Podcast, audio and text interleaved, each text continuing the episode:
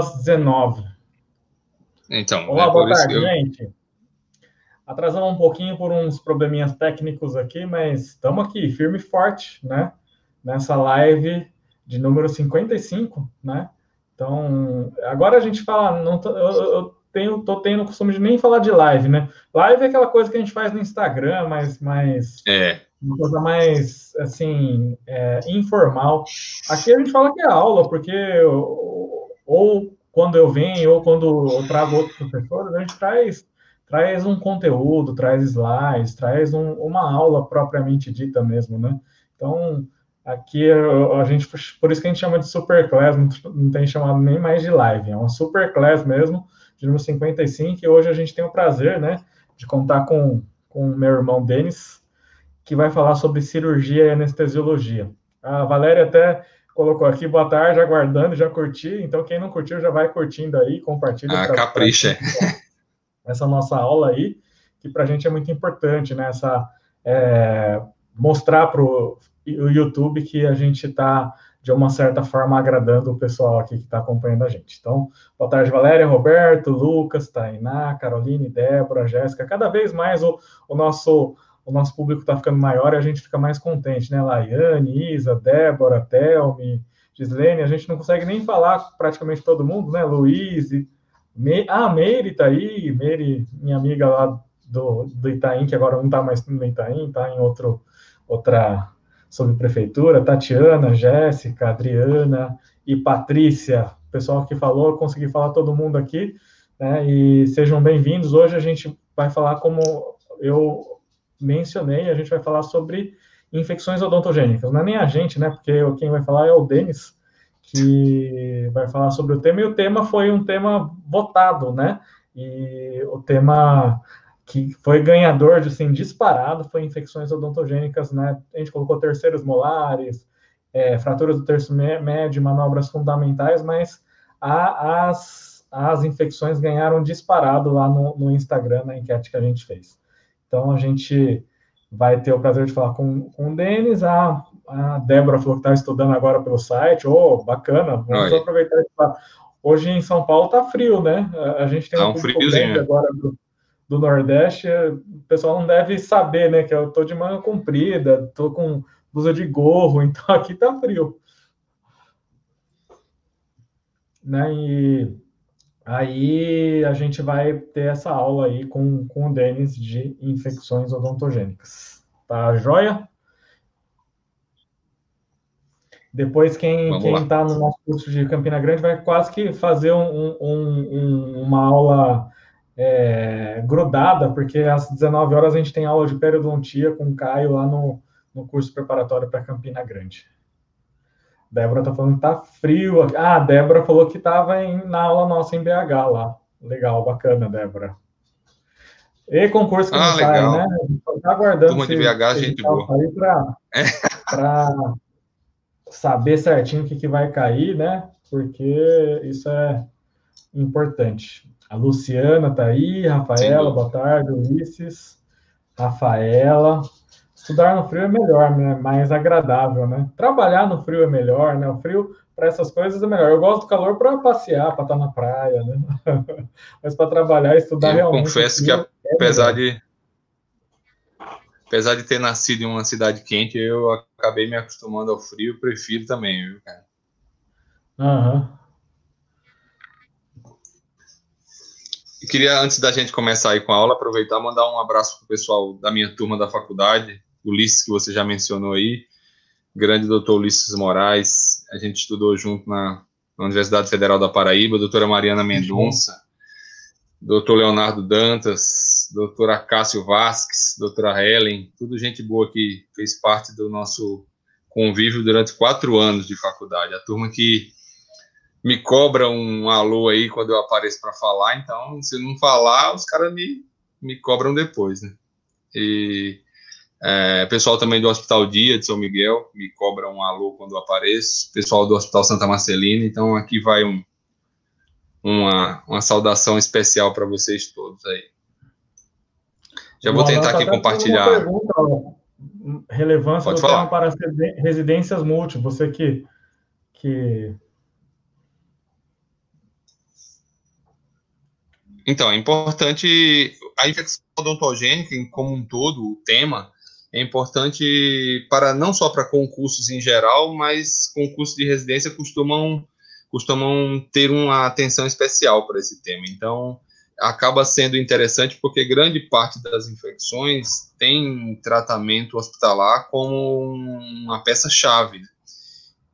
Então, mesmo as ciências multi vão. As, a, o momento em que você tiver o ambiente hospitalar para tratar a infecção, ou o momento que você tem ambiente hospitalar para fazer parte da sua residência, é interessante dominar, ou pelo menos ter uma noção do tema sobre o tema de infecção odontogênica, que acaba sendo bem cobrado por eles mesmos, né? É um tema válido nessa área.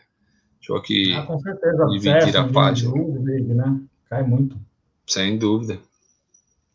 Alguns abscessos de, de tratamento exclusivo em hospitalar, que a gente segue infecções de, de, da órbita, infecções mais complexas, acabam sendo necessariamente tratadas em ambiente hospitalar.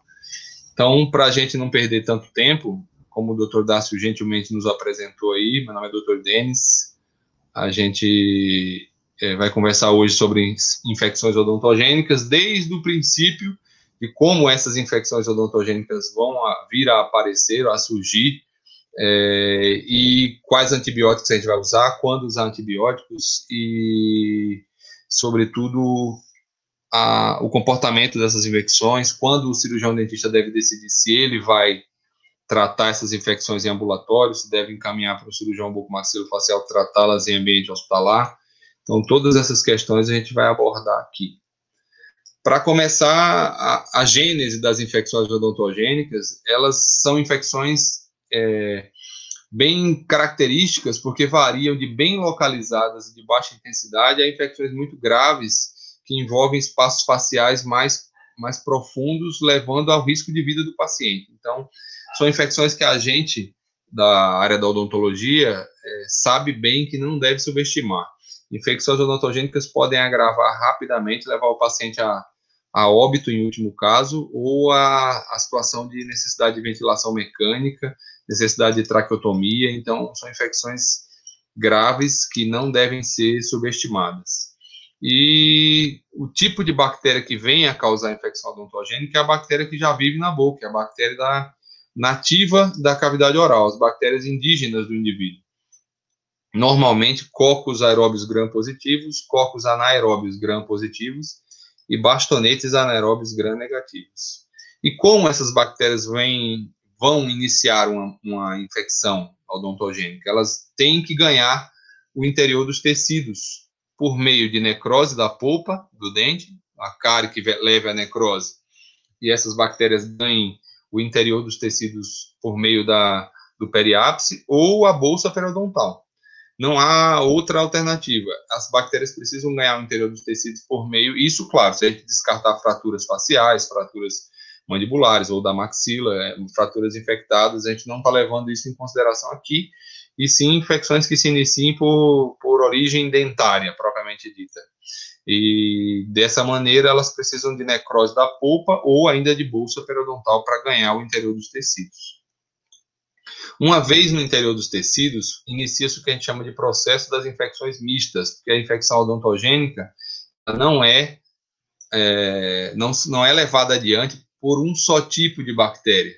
Há a inoculação inicial nos tecidos profundos e a celulite que advém daí é iniciada em, a, a, princípio por a, a micro-organismos aeróbios virulentos. Ou seja, a princípio, os micro-organismos de de metabolismo em ambiente com oxigênio, que são mais virulentos, começam o processo de infecção, levando o paciente a, uma, a um estado de celulite. Ainda não tem formação purulenta, é um estado de, de infecção inicial, normalmente causada por streptococcus aeróbios, uma vez que esses streptococcus começam a se reproduzir indiscriminadamente, a quantidade de oxigênio nesse tecido vai caindo, porque eles metabolizam esse oxigênio por serem aeróbios, como a gente já mencionou. Então, o potencial local de oxidação e redução vai diminuir, dando espaço para o crescimento das bactérias anaeróbias.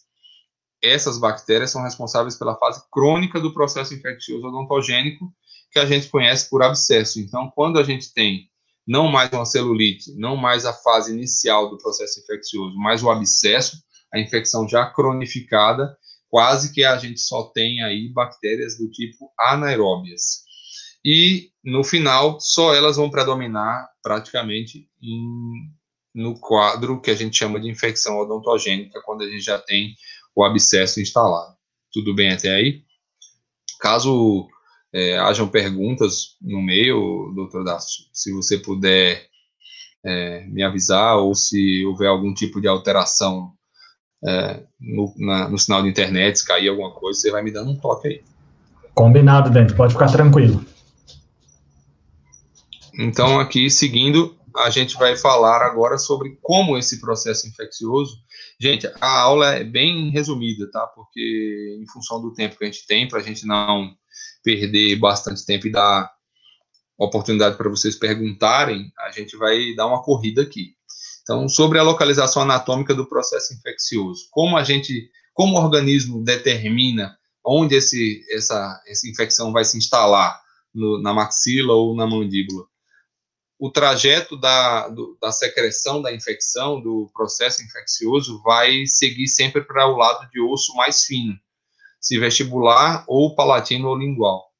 Então, caso esse processo infeccioso venha irromper acima da inserção muscular, acima da área onde esse músculo está inserido, é, o abscesso vai ser chamado de extra-oral. Caso o processo infeccioso vai irromper abaixo do, da área da inserção muscular, ou seja, voltado para o interior da cavidade oral, a gente vai chamar esse processo infeccioso de abscesso vestibular. Então, como exemplos, quando a gente refere a molares, se o processo infeccioso na região de molares irromper acima da inserção do músculo bucinador, a gente vai ter um abscesso extraoral, um abscesso no interior dos tecidos fora da cavidade oral. Se abaixo, abscesso intraoral vestibular. Na região dos caninos, quem define isso, na mesma, seguindo a mesma lógica, é o músculo elevador do ângulo da boca, e na região de molares inferiores, o músculo milioideu. Se abaixo desse músculo milioideu, a gente vai ter infecção no assoalho da cavidade bucal, abaixo desse assoalho, na região cervical, na região supraioideia. Se acima desse músculo, a gente vai ter no assoalho da cavidade bucal um abscesso voltado para a região lingual, no interior da cavidade oral. E por que é importante saber isso? São ah, abordagens diferentes no tratamento, né? o acesso é diferente, a chegada até o, a secreção infecciosa para drenagem ou para resolução do processo infeccioso vai variar de acordo com a localização desse também. Então, definir aonde esse processo está localizado é um passo importante no tratamento da infecção odontogênica. E aqui eu trouxe um quadro interessante, quem já viu a nossa última aula é, tem, teve a, a, oportunidade de verificar as diferenças básicas no que vem a ser um processo conhecido por celulite e ou abscesso. Como a gente já falou, o celulite é sempre o quadro agudo, onde predominam bactérias aeróbias e onde o paciente apresenta ainda uma duração aguda de dor.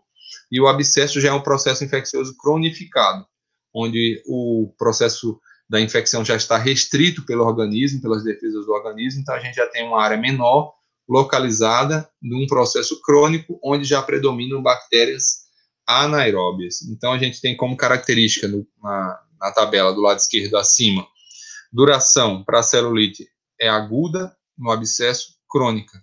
No caso de dor, na celulite a gente tem intensa e generalizada, o paciente não consegue localizar o processo de dor. No abscesso, ela está localizada a uma região que o paciente determina especificamente a um toque, né? Com relação ao tamanho, para celulite é sempre grande, difusa, de difícil determinação de localização e de tamanho. No abscesso, pequeno e circunscrito sobre localização, limites difusos para celulite, para o abscesso bem definidos. A palpação, a celulite no interior dos tecidos ela é pastosa e endurecida, e o abscesso flutuante, similar a um balão, a uma bexiga com um líquido no seu interior. Quanto à presença de pus, a gente ainda não tem formação de, de pus no interior da celulite e já apresenta pus no interior do abscesso. Quanto ao grau de gravidade, a celulite é mais grave, pelo seu potencial de complicar, e o abscesso já é uma, uma, um grau de gravidade menor, guardadas as devidas proporções e, e avaliando caso a caso, por sua restrição, pelo organismo já ter sido capaz de restringir essa infecção à região menor. E as bactérias presentes na celulite são aeróbias e no abscesso anaeróbias. Com relação ao princípio da terapia das infecções odontogênicas, oito princípios básicos, de acordo com Peterson, regem o, a, o, tratamento do processo infeccioso odontogênico. O primeiro deles, determinar a gravidade da infecção. A gente precisa ser capaz de definir se essa infecção é grave o suficiente para encaminhar ou para tratar em ambulatório. Se a gente precisa, por fatores como o paciente apresenta febre, prostração, situação de, de, de face toxêmica, o paciente já tem dificuldade de abertura bucal, já tem dificuldade de deglutição, o paciente já se apresenta é, no estado de, de, de, astenia, de prostração, já não tem é, forças para reagir, já está fraco, esse, essa infecção já é grave demais. Já é uma infecção que não, não pode esperar para ser tratada. E quando o processo infeccioso já não vem mais apresentar febre, quando o paciente já teve febre e esses quadros febris já não acontecem mais, o quadro é ainda mais grave. O corpo já não tem mais capacidade ou já desistiu de reagir com o processo febril. Então, precisa se determinar isso antes de definir qual tratamento a gente vai seguir para a infecção odontogênica em questão. Com relação ao princípio 2, avaliar todos os estados de mecanismo de defesa do hospedeiro. Pacientes e pacientes, pacientes atletas, imunocompetentes, pacientes jovens, pacientes que têm capacidade de saúde normal, são pacientes perfeitamente capazes de reagir e ter sua capacidade de defesa à infecção ativa. Já pacientes alcoólatras, pacientes com dificuldade nutricional, pacientes imunodeprimidos, pacientes em tratamento de radioterapia, de quimioterapia, pacientes HIV positivos, pacientes que têm qualquer distúrbio no sistema imunológico, já requerem uma atenção maior, porque esses pacientes já não têm o sistema imunológico a nosso favor, eles já não podem, o sistema imunológico não, não está mais capaz de nos ajudar a, a tratar a infecção desse paciente. Princípio terceiro, decidir se o paciente deve ser tratado por um clínico geral ou especialista. Então, ao final da definição da gravidade e do estado de defesa do paciente, vem a nossa decisão. É um paciente que eu vou tentar tratar em consultório odontológico ou vou precisar encaminhá-lo a um cirurgião bucomaxilofacial, a um especialista em ambiente hospitalar. Que fatores vão determinar isso? O paciente é colaborativo? Ele vai tomar as medicações em casa? É um paciente que vai te ajudar no tratamento da infecção? É um paciente que já não se alimenta mais? É um paciente que já é alcoólatra, que já não tem condições de se cuidar sozinho, mora sozinho, um paciente idoso? Então, isso tudo deve entrar na nossa decisão se a gente vai assumir o caso para tratar em ambulatório ou se deve encaminhar ao ambiente hospitalar. Princípio quarto, tratamento cirúrgico da infecção. Tratamento cirúrgico da infecção é um passo que pode ser dividido em duas etapas. Tratar o, a, a promover a drenagem da infecção para depois remover a causa, ou, se possível, fazer os dois, os dois, as duas situações em uma, em uma consulta só. Às vezes o paciente não tem capacidade de abertura bucal por conta do trismo, então você não vai conseguir fazer a exodontia e drenar o abscesso. Então, o princípio do tratamento cirúrgico da infecção é tirar o paciente da crise, fazer com que ele tenha de novo abertura bucal para que você possa proceder à remoção da causa. Ou o tratamento endodôntico do dente em questão, ou o debridamento da bolsa, ou exodontia, seja esse tratamento para remoção da causa, aquele adequado à infecção que for. Mas o princípio cirúrgico é, re, é retirar parte do, da infecção ativa para que o paciente retorne a um estado de, entre aspas, normalidade e a gente possa remover a causa da infecção, que é o principal objetivo do tratamento da infecção odontogênica. Princípio quinto, suporte médico para o paciente se precisa de, de apoio ambulatório, é, de apoio médico, se esse paciente não pode mais ser tratado em clínica odontológica ou em ambulatório, encaminhar para avaliação médica hospitalar e os, o cirurgião bucomaxilar em hospital vai internar esse paciente e fazer a devida medicação de forma endovenosa. Paciente que já não mais vai colaborar ou que não vai ter um sucesso com o uso de antibióticos por via oral ou de medicações em domicílio. Princípio sexto, e aí sim, escolher e prescrever o antibiótico apropriado para o processo da infecção. Muitas vezes a gente acaba optando por, por um antibiótico de largo espectro, porque a gente não tem acesso ao antibiograma para esse paciente a qualquer momento. Então, se a gente não tem um antibiograma para determinar que bactéria é e a que antibiótico essa bactéria está suscetível, suscetível, a gente vai lançar mão de antibióticos de largo espectro para que esse paciente possa já ir reduzindo o grau de gravidade da infecção à medida que, que a gente define que conduta vai dar a, ao tratamento desse processo infeccioso. Princípio sétimo, a administração do antibiótico de forma adequada. Muitas vezes, como a gente já discutiu, o paciente não pode ter esse antibiótico administrado por via oral, ou o antibiótico, porventura, na área não está chegando de maneira adequada por redução de vascularização local, ou pH ácido demais do processo infeccioso em, em, estado de celulite ou estado de abscesso local. Então, esse antibiótico deve ser administrado de forma endovenosa ou com alguns cuidados que só a situação em si vai determinar. E princípio oitavo, avaliar frequentemente o paciente. Eu sempre gosto de frisar, quando eu cito esse princípio oitavo, que o paciente é o nosso principal objetivo de, da nossa profissão, nosso principal objetivo do trabalho. Então, se a gente tem um paciente que a gente avaliou com um, um grau de, de infecção moderado, e você decidiu por tratar esse paciente em consultório e prescreveu e realizou uma drenagem, esse paciente precisa ser avaliado frequentemente. Não adianta você instalar um dreno e falar para o paciente voltar com sete dias. Para mim, e eu costumo dizer isso quem, quem tem a oportunidade de assistir minhas aulas, sabe que quando eu digo que o paciente não voltou, não é porque tem gente que fala assim, ah, não voltou, tá tudo bem. Para mim, não voltou pode ter dado algo bem grave, pode ter acontecido alguma coisa grave.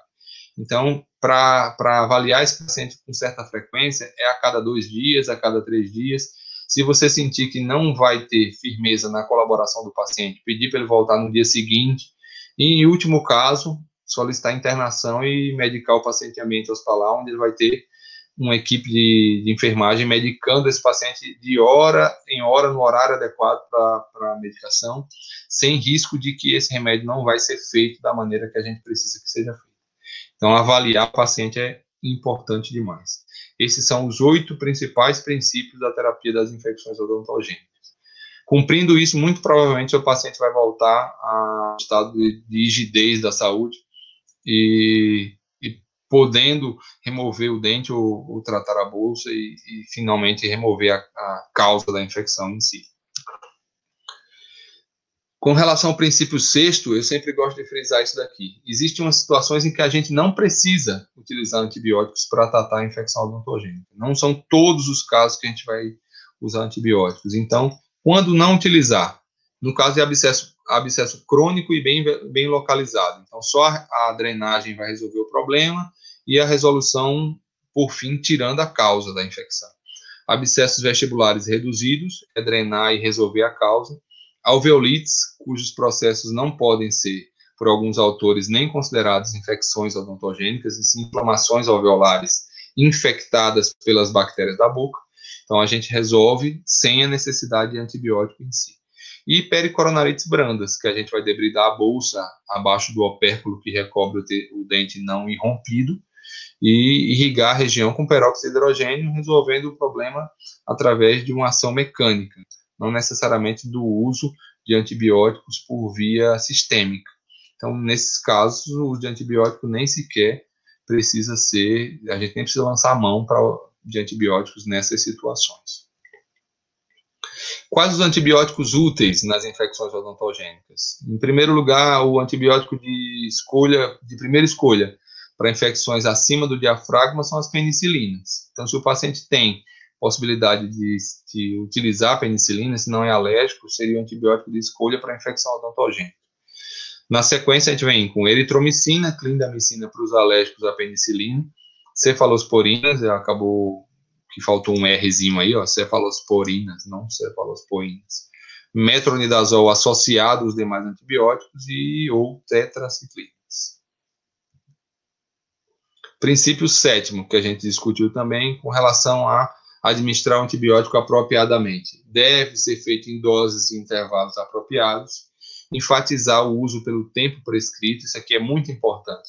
Apesar da solução dos sintomas, muitos pacientes acabam optando por parar de usar o antibiótico no quinto dia, quando você orientou ele ir até o sétimo, porque no quinto dia ele está indo super bem. Ah, não estou mais sentindo nada, eu vou os antibióticos vão, vão vou parar de usar, que está me fazendo mais mal do que bem. Mal sabe ele que, na verdade, o, a função do antibiótico não é matar, entre aspas, as bactérias do processo infeccioso, mas reduzir a quantidade dessas bactérias que estão se reproduzindo indiscriminadamente no interior dos tecidos, a um ponto que o nosso sistema imunológico possa dar, contas de, dar conta delas sozinho. Então, a, a ideia de que antibiótico mata a bactéria do processo infeccioso é, por si só, incorreta. O antibiótico nos auxilia a, a que o paciente possa ter o sistema imunológico dele atuando e debelando a infecção.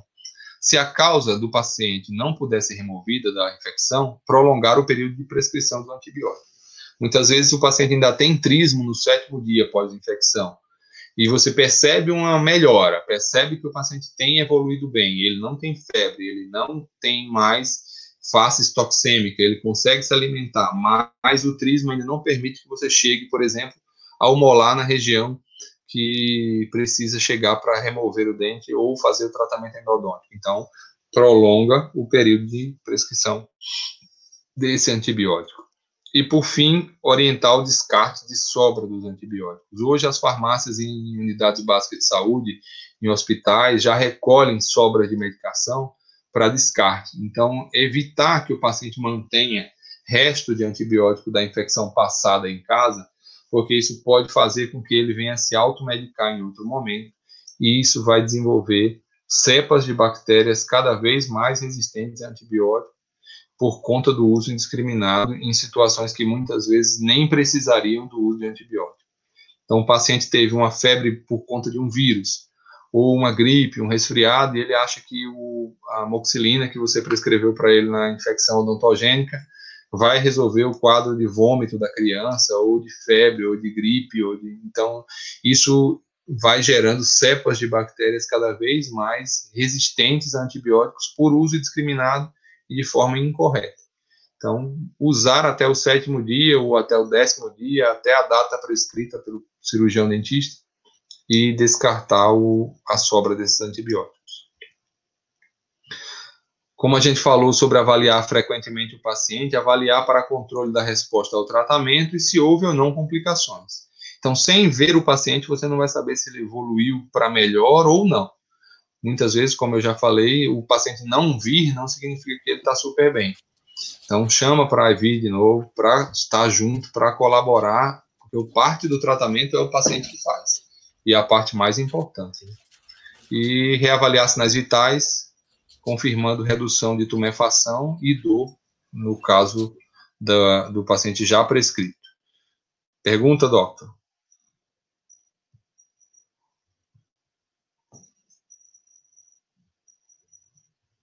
Eu ouvi você aqui, mas creio que não.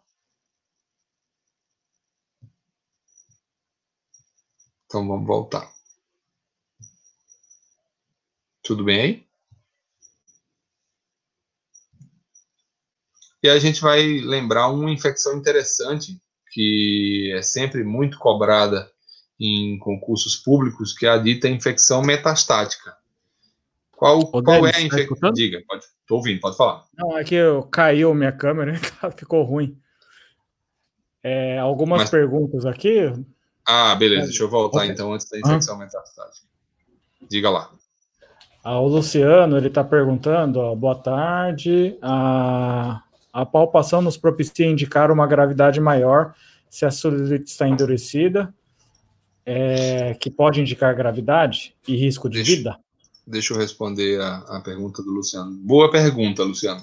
a palpação pode indicar uma gravidade maior por conta do endurecimento da celulite, dependendo de onde isso aconteça, tá? Lembrando que a gente vai falar de infecções mais graves da, na sequência, e essas infecções mais graves, elas tendem a causar risco de vida ao paciente não por, não por sepse. Ninguém que morre de infecção odontogênica, como angina de Ludwig, por exemplo, morre de sepse morre porque essa celulite comprime as vias aéreas. O paciente não consegue respirar e, por não respirar, ele vai a óbito. Então, a angina de Ludwig leva a óbito por conta de compressão do, da passagem da coluna de ar é, na traqueia do paciente.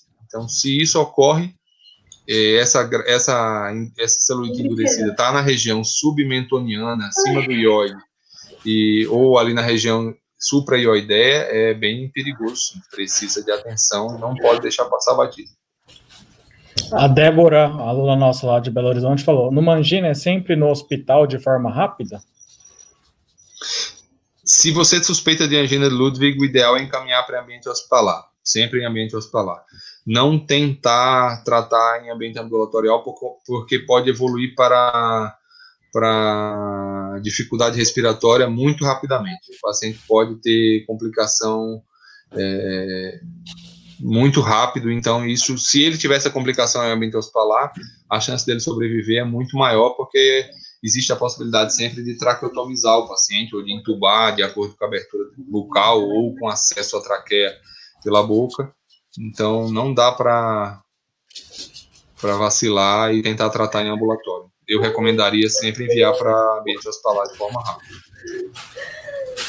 A Edivânia tá te falando que tá muito bom.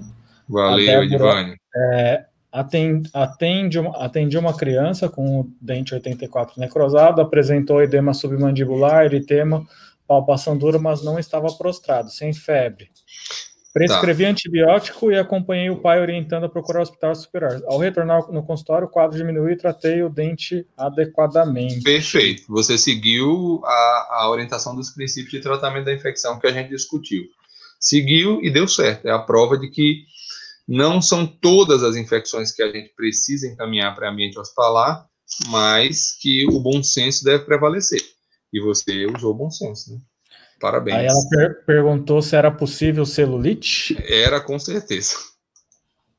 Uhum. Deixa eu ver se tem mais pergunta aqui. É...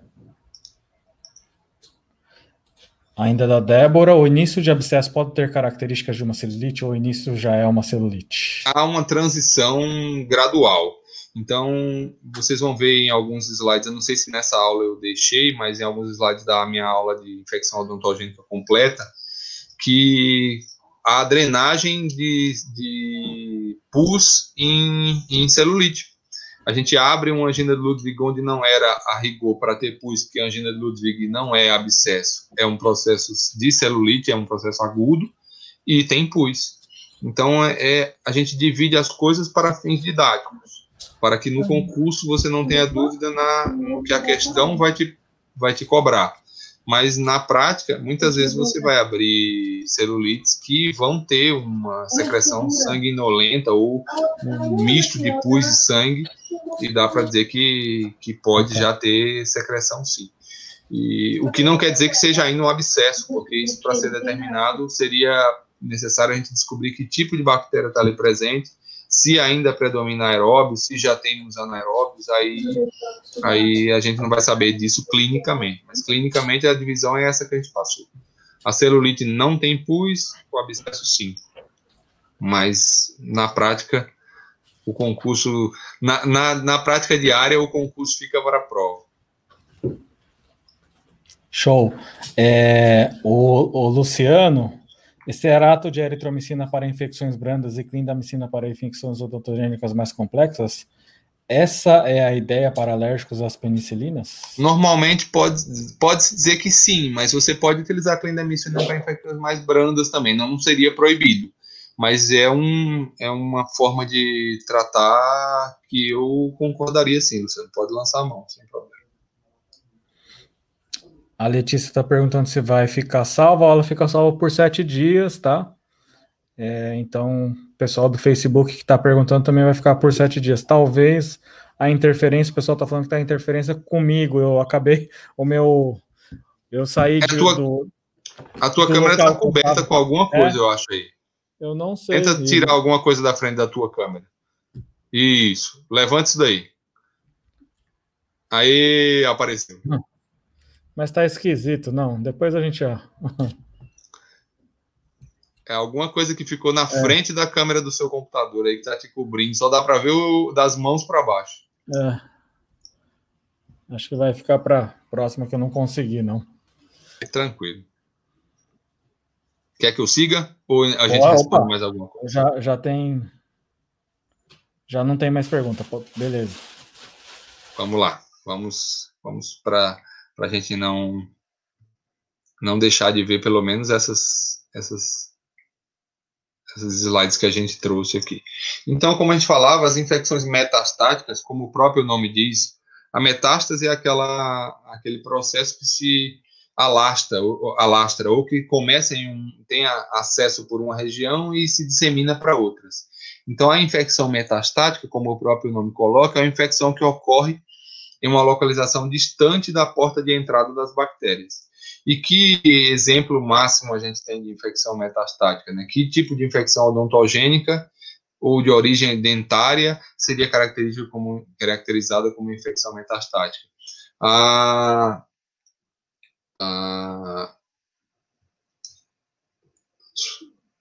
Estão me ouvindo? Alô? A endocardite infecciosa, né? Endocardite infecciosa bacteriana. Então, o principal exemplo de infecção metastática em odontologia seria essa endocardite que, de acordo com os autores, ocorre, no caso, a partir, se, se de origem dentária, a partir de uma, de uma bacteremia provocada por um tratamento odontológico, e essa bactéria ganha as vias sanguíneas do paciente, indo se instalar em uma válvula que já tem problemas, uma válvula que já tem um trombo estéreo lá no coração. Então, essa endocardite se originou de origem de, na boca, né, de origem odontogênica, e foi se disseminar em um trombo estéreo em uma válvula cardíaca. Esse seria o exemplo básico de infecção metastática com origem é, odontológica. A endocardite bacteriana requer um tratamento sério, feito em ambiente ou com a ajuda de um, de um, de um cardiologista, e importante lembrar que para concursos a gente tem procedimentos que requerem a profilaxia com o uso de 2 gramas de amoxicilina uma hora antes do procedimento para pacientes não alérgicos. Isso a gente pode deixar para vocês depois do conteúdo inteiro, mas é importante sempre revisar endocardite bacteriana para concurso.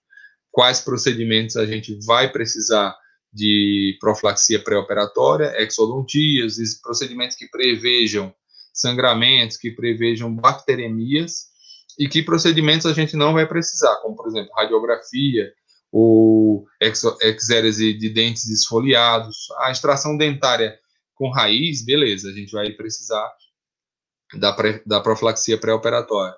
Mas no caso de um dente descido esfoliado, você já não vai precisar lançar mão. E são coisas que o concurso pode vir a te tentar confundir, tentar fazer com que você associe as duas coisas à exodontia, quando na verdade uma é uma exodontia em si e a outra é a remoção de um dente fisiologicamente esfoliado. Então, dá uma revisadinha nisso, porque é muito importante.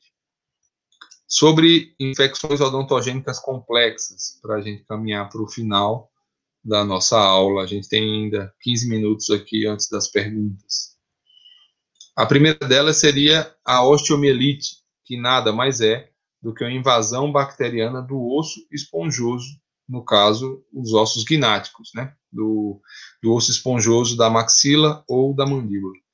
E consiste no comprometimento do suprimento sanguíneo do osso com consequente necrose desse.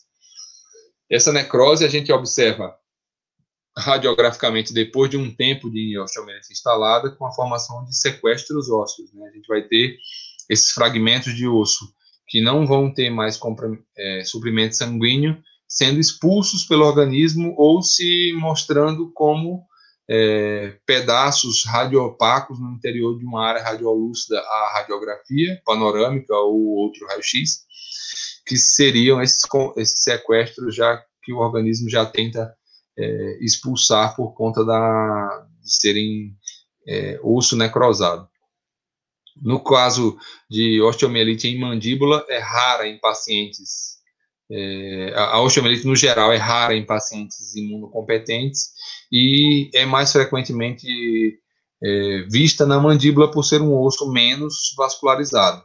Não é um osso não vascularizado, mas o nível de vascularização da mandíbula acaba sendo menor em comparação à maxila. Então, é um osso mais sujeito ou mais propício a, a apresentar osteomielite. E quais foram os fatores predisponentes principais? Infecções odontogênicas prévias, então, paciente que teve uma infecção odontogênica recente, essa infecção odontogênica primeiro ganhou o tecido esponjoso ósseo, para depois ir se instalar em tecidos moles, e nesse trajeto acabou causando uma osteomielite no interior do osso. Ou fraturas de mandíbula prévia. Então, pacientes que já tiveram fraturas mandibulares, que a gente discutiu lá, no começo da aula, que, a, que a, não seria o objetivo no caso das infecções odontogênicas, mas se o paciente teve fratura de mandíbula e essa fratura foi completa, uma fratura infectada, fratura que deu acesso às bactérias da boca terem o o interior do osso, é, o paciente acaba sendo um candidato a apresentar osteomielite na sequência. Os tipos básicos de osteomielite são os dois que a gente vai ver a seguir. O primeiro deles, osteomielite aguda, que é a aguda supurativa, onde a gente não tem alteração radiográfica. Isso, gente, é importante, porque na aula anterior que eu discuti semana passada com vocês, a questão trazia 11 dias após a exodontia de um, de um elemento 36, alterações radiográficas sugerindo um osteomielite. A resposta da questão era osteomielite. Então, ele dizia que aquele paciente, após 11 dias de exodontia de dente 36, apresentava alterações radiográficas com áreas radiolúcidas e, e fragmentos ósseos radiopacos no interior dessa área. Então, isso deixava a gente, ou induzia a gente a responder, e a resposta correta da questão era essa, que a, era uma osteomielite. Mas 11 dias, aquilo ficou na minha, na minha cabeça e a gente foi pesquisar na literatura. Né? A literatura destaca que são três semanas, no mínimo, para a gente poder apresentar alterações radiográficas no caso de osteomielite aguda supurativa. Então, se o paciente apresenta osteomielite, ele primeiro vai ter que evoluir com essa osteomielite durante três semanas para que essas alterações radiográficas possam aparecer. Então, a aguda supurativa não vai ter nenhum sinal radiográfico. O diagnóstico é essencialmente clínico. Já no caso da osteomielite crônica, e aí sim a gente vai apresentar destruição óssea com aspecto de ruído de traça ao raio-x e a presença de sequestros ósseos. Então, nesses dois casos, seriam essas as diferenças principais entre o que vem a ser a osteomielite aguda supurativa e a osteomielite crônica tratamento para ambas, né? No caso da osteomielite aguda supurativa, é a clindamicina seria mais adequada, porque ela vai ser efetiva contra os streptococcus e anaeróbios envolvidos, por no mínimo quatro semanas de uso. Notem, um mês de uso de clindamicina efetiva contra esses streptococcus que são anaeróbios envolvidos na infecção. Na osteomielite crônica, a antibiótico terapia e tratamento cirúrgico são bem mais agressivos o paciente tem que ser levado a centro cirúrgico, a mandíbula tem que ser acessada, todos os, os sequestros ósseos removidos, todas as áreas de infecção visíveis raspadas até que a gente tenha osso sangrante sadio para reiniciar uma, uma osteogênese. E isso pode ser radical a ponto do paciente precisar usar placa de reconstrução após esse processo. Porque, lembrando, a mandíbula não é dos ossos mais espessos do organismo. Então, se o paciente apresenta um quadro de osteomielite grave que possa ter comprometido grande parte do osso mandibular, durante esse processo de, de debridamento do osso, de remoção desses fragmentos ósseos, desse sequestro, você pode ter uma fratura patológica da mandíbula, e nesse caso, ser necessário o uso de placa de reconstrução associado ao procedimento de, de cirúrgico agressivo, além do necess, de necessário uso de antibióticos por até seis meses. Então, o procedimento de, o processo de osteomielite crônica requer uma antibiótico terapia muito prolongada, muito mais é, extensa do que as quatro semanas que a gente viu para osteomielite supurativa aguda. Outra infecção complexa que é bem cobrada em concursos é a trombose do seio cavernoso, que a gente discutiu também na outra aula, que tem como sítios primários da infecção a face, o rosto do paciente, as órbitas, as tonsilas palatinas, ou amígdalas, o palato mole e os seios etimoidal e senoidal. As alterações locais vão incluir a tríade quemose conjuntival, que é a, a vermelhidão e, e aquela área bem, bem inchada da conjuntiva, edema da pálpebra e exoftalmia, o olho mais para fora do globo, né, da órbita ocular, desculpe, não do globo da órbita. A oftalmoplegia, que é a incapacidade de mover o olho por comprometimento do nervo abducente, midríase, que é a dilatação pupilar por comprometimento do nervo oculomotor, e a anestesia da córnea, dor no olho e ou no terço superior da face, por comprometimento do nervo oftálmico, que é o nervo responsável pela sensibilidade daquela região. Na imagem da esquerda, a gente tem o, a queimose conjuntival com um edema da pálpebra, é, no olho direito da nossa paciente. Embaixo, na imagem preto e branco, à esquerda, a gente vai ter a dificuldade da paciente de mover os dois olhos para a mesma região, mostrando que o olho esquerdo apresenta-se oftalmoplégico, ela não consegue mover o olho esquerdo, move o direito, não move o esquerdo. E na imagem à direita, a gente tem é, aí bem evidenciado pela seta vermelha o que vem a ser o chamado seio cavernoso, que é um seio composto, um seio é, de meninges, né? É um seio, um seio formado por meninges do cérebro e está localizado ali na base do crânio, do lado de, na imagem aí, do lado esquerdo da célula túrcica do osso esfenoide. Tem relações diretas com a artéria carótida interna, com o nervo oftálmico, nervo oculomotor, nervo troclear e nervo abducente. Como a face não apresenta essas válvulas que evitam refluxo sanguíneo, o paciente que apresenta infecção odontogênica pode ter essas bactérias subindo por veias da face até o, o, ne, o, ne, o, o seio cavernoso, perdão. E lá, ao comprometer esse seio cavernoso com essa, esse, essa infecção, ele vai ter todas essas outras estruturas que têm a anatomia associada ao seio cavernoso por tabela.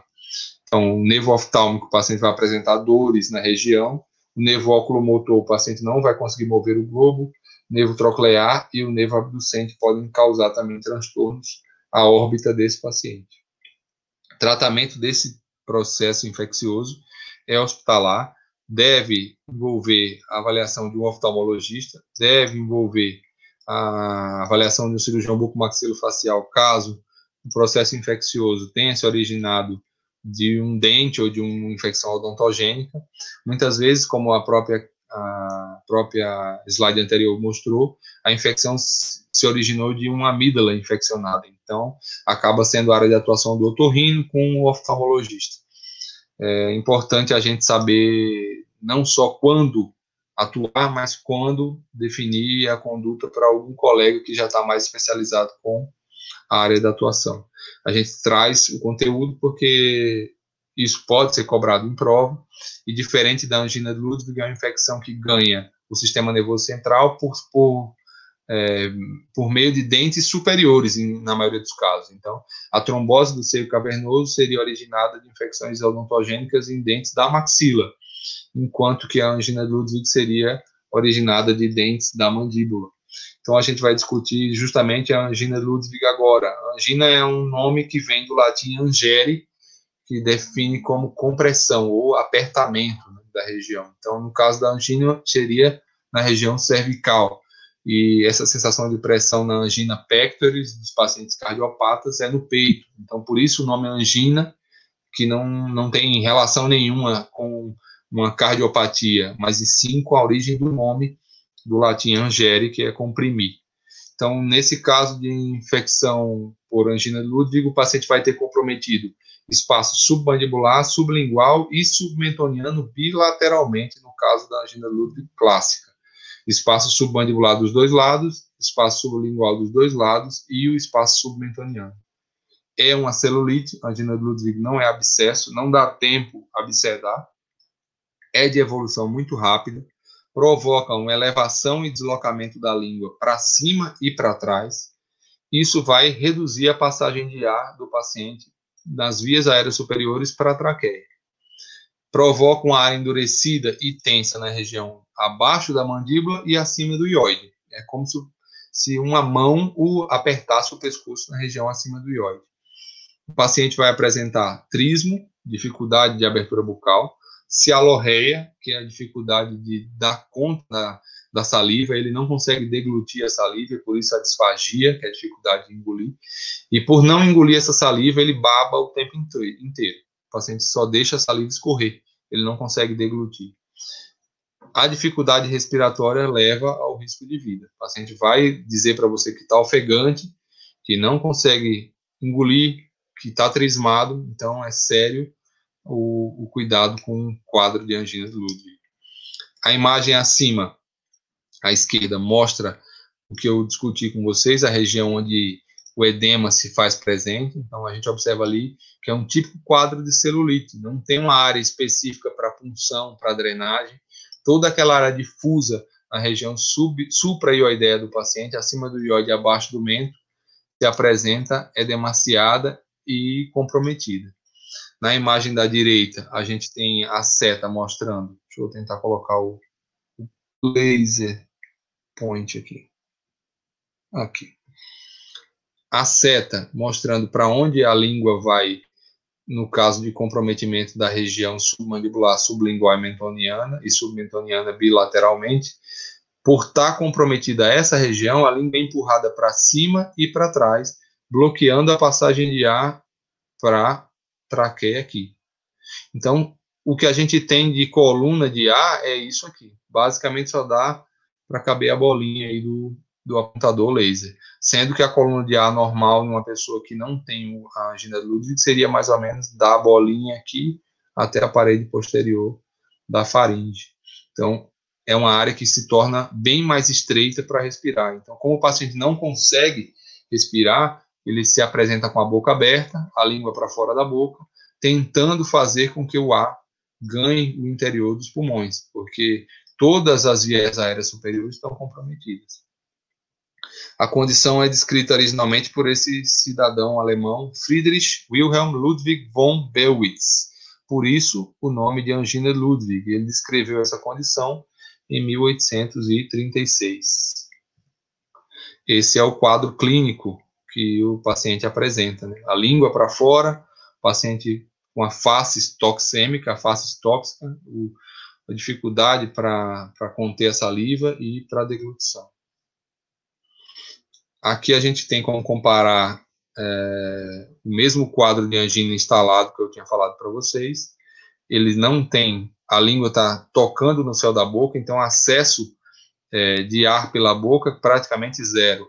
Aqui um paciente que não tem angina Ludwig na imagem direita, anatomia normal, ele tem acesso de ar pela boca, acesso de ar pela narina, ambos se encontram aqui na região da orofaringe, a coluna de ar, e ganham a traqueia normalmente. Nesse caso, a gente tem uma coluna de ar muito mais estreita, o paciente sem conseguir respirar pela boca, e mesmo que puxe o ar pelo nariz, esse estreitamento aqui bloqueia a passagem de ar do mesmo jeito.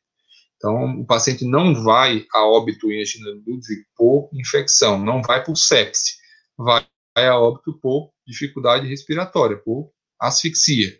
Então, em ambiente hospitalar, esse paciente precisa de tratamento rápido, porque existe risco de óbito. Então, a evolução dessa infecção é muito rápida, muito rápida. Isso não é definitivamente uma infecção para se tratar em consultório odontológico. ela leva à obstrução das vias aéreas superiores e, consequentemente, à morte. O tratamento inclui incisões e drenagem. Porra, mas você falou, professor, que não existe pus em celulite. Como eu vou drenar angina Ludwig? O objetivo da drenagem das incisões aqui é descomprimir tecido, não é buscar secreção, não é reduzir a quantidade de líquido no interior dos tecidos. Mas com essa incisão, diminuir a compressão local e fazer com que o tecido relaxe e o paciente não sinta aquela pressão na região do pescoço e o ar possa voltar a circular. A antibiótico terapia tem que ser intensa ao mesmo tempo que as incisões de drenagem estão acontecendo e uma atenção superior ou uma atenção maior à manutenção das vias aéreas desse paciente. Foi corrido, mas consegui apresentar tudo em uma hora. Agora já vou poder colocar vocês aí à disposição para perguntarem. Espero que não tenha ficado muito confuso, porque o tempo foi, foi curto para muito conteúdo. Não, show de bola, meu irmão. Depois a gente marca uma outra também, né? Sim. Ah, interessante. Esse é um tema bem palpitante. Você viu que naquela aula que eu gravei para você do Exército, concurso do Exército, eles já cobram uns, umas infecções para prova que são infecções brutas, né, que não aparecem no dia a dia do consultório odontológico nem na, no, no, clínico. Eu tive a oportunidade de gravar para o CD Concurso uma aula sobre o concurso do Exército para bucomaxilofacial e os caras pegam bem pesado no nível de infecção que é cobrado nessas provas. Então, interessante. A gente podia ver um dia outra aula aí, se os meninos quiserem, para a gente focar em umas infecções menos comuns e apesar de não caírem muito em prova, mas seria interessante estar tá para a vida também, né, para a gente saber que existe, e se for citado em alguma prova, mesmo que não seja o objetivo da resposta da questão, mas já não pega a gente, né? saber que do que se trata evita que a gente caia em pegadinha de, de letras que não tem nada a ver, né? Não, com certeza, a gente vai ter a vertente no ano de 2021 de preparatório para as residências, então a gente vai ter muito, muito chão aí para ter assunto de bucomaxilo também. É, sem dúvida. A próxima, a próxima vertente da CD concurso vai ser preparatório para residências, então isso vai, vai ser um assunto mais frequente aí. Vamos fazer vai, dominar o, vai dominar o mundo, você. Tá, tá o cérebro do Pink Cérebro. para a gente vai fazer umas perguntas rápidas porque a gente tem a aula às 19. Então, ó, infecções odontogênicas têm potencial de afetar tecidos encefálicos? Podem desencadear sinusites crônicas? Podem, sim. Tanto, tanto um quanto o outro. Lógico que a gente está falando de infecções que ganham acessos pouco convencionais, né? Como eu falei no caso da, da, da podem, podem causar encefalites, podem causar trombose do seio cavernoso, infecções retrobulbares na órbita, ou infecções que levem o paciente à cegueira por comprometimento do nervo oftálmico. Tudo isso é possível por, por origem odontogênica. É comum? Graças a Deus, não. Não é a nossa diária. O que a gente falou na aula aqui, na maioria das, das vezes, não acontece. Então, a angina de Ludwig não é algo para se ver uma vez no ano. Às vezes você passa a vida e não vê nenhuma eu, como tive em ambiente hospitalar e, e, vejo em ambiente hospitalar, tive a oportunidade de ver quatro, quatro angina Ludwigs com dois óbitos. Então, a infecção tem 50% de, de taxa de mortalidade na minha, no meu cartel né, de lutas. Na minha casuística, 50% de, de, de óbitos. Então, podem desencadear sinusites crônicas em região de molares superiores, principalmente primeiro molar, cuja raiz está relacionada mais diretamente com o seio maxilar. Então, é perfeitamente possível, sim. Aí ela estava perguntando se sinusite crônica seria metastática? Não, é uma boa pergunta. É uma infecção. Ah, depende da lógica, né? A origem odontogênica foi se instalar em uma região distante. Pode ser, pela lógica, sim, só que não se dá, não, não se dá esse nome para esse caso em especial. A não ser que que alguma classificação de otorrino que eu não conheça classifique essa infecção sinusite crônica metastática, mas de origem odontogênica, sem dúvida nenhuma. Até quem, até a título de curiosidade, quem já teve uh, o desprazer de experimentar aquele desconforto. Basta você viajar um pouco resfriado e na decolagem ou no pouso de avião você sente dor de dente, dá pressão nos molares, a gente sente desconforto nos molares. E por conta da quantidade de secreção e da congestão que a gente tem em seio maxilar. Então, se as raízes são bem perto do seio, você vai sentir um incômodozinho na região dos molares.